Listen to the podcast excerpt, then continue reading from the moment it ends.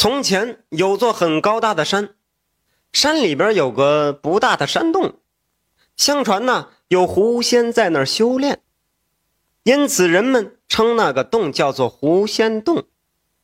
有人说，在傍晚的时候会听到山上有人在唱歌，咿咿呀呀，咿咿呀呀的。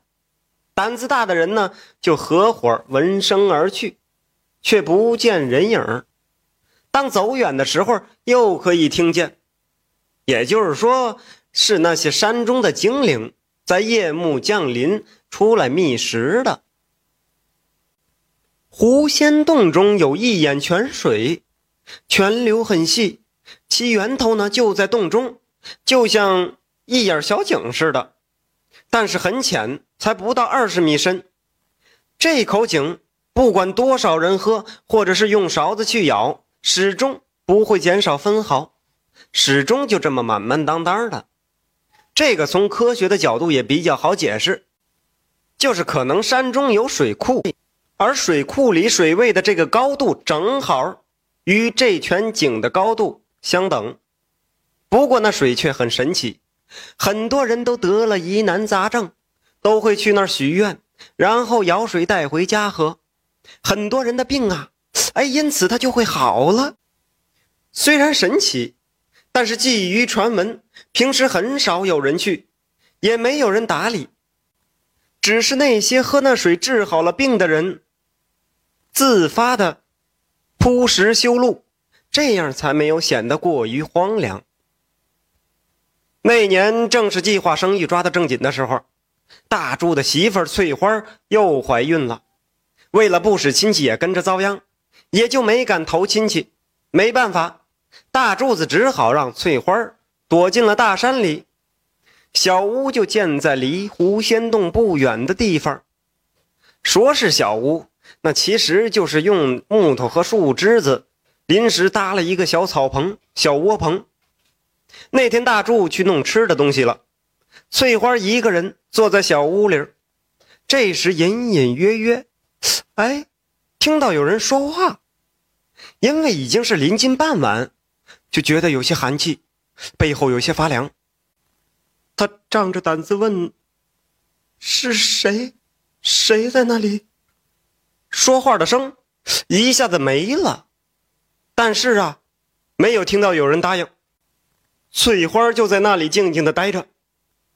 可在这个时候，就听到有了女人唱歌的声音，咿咿呀呀，咿咿呀呀的。翠花悄悄地挪到小屋门口，透过缝隙往外看，看见了一个绝色的女子，穿得很是华丽，两条长长的辫子快到了女人的腰间。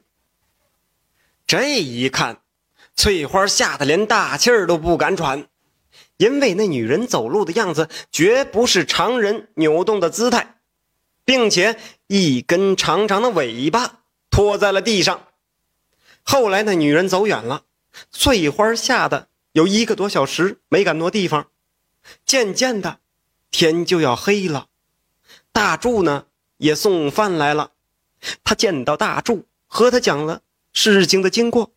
大柱说，可能他看见的就是狐仙，因为狐狸成精后经常会变化成绝色女子来出来觅食。为了不使翠花过于的紧张。大柱安慰他说：“狐仙其实多是善良的，从来没有说过听说过这个狐仙害人，所以啊，让他静心养胎，不要太过于紧张。”就这样，相安无事过了好些天。期间呢，翠花也多次看到过狐仙，但都也不曾发生过任何意外。翠花那颗悬着的心呢，也就慢慢放下来了。直到有一天，大柱慌慌张张地跑来，对翠花说：“乡里边抓计划生育的，领着人把家给抄了，并且有人举报翠花就在这里躲着。计划生育的人马上就要来了。”没办法，翠花在大柱的搀扶下离开了小屋，躲进了狐仙洞。时间不大的功夫。远处就传来了吵吵嚷嚷的声音。没错就是抓计划生育的人马上就到。这时，两口子跪在狐仙洞许愿，要是能逃过此劫呀，日后一定要在这里修庙供奉狐仙。说来也怪，许愿过后，山上忽然起了浓雾，可以说是伸手不见五指。抓计划生育的人来的本来就比较少，因此啊，很顺利的从抓计划生育的眼皮底下逃过一劫。后来，翠花生了个大儿子，大柱子也不食言，尽所其能的在狐仙洞修了个小庙。又过去很多年，大柱子的儿子也特别争气，年纪轻轻就做上了大官虽然。现在的人都反对封建迷信，但是这位大官却花重金修狐仙庙，也算是为了报狐仙当年的救命之恩吧。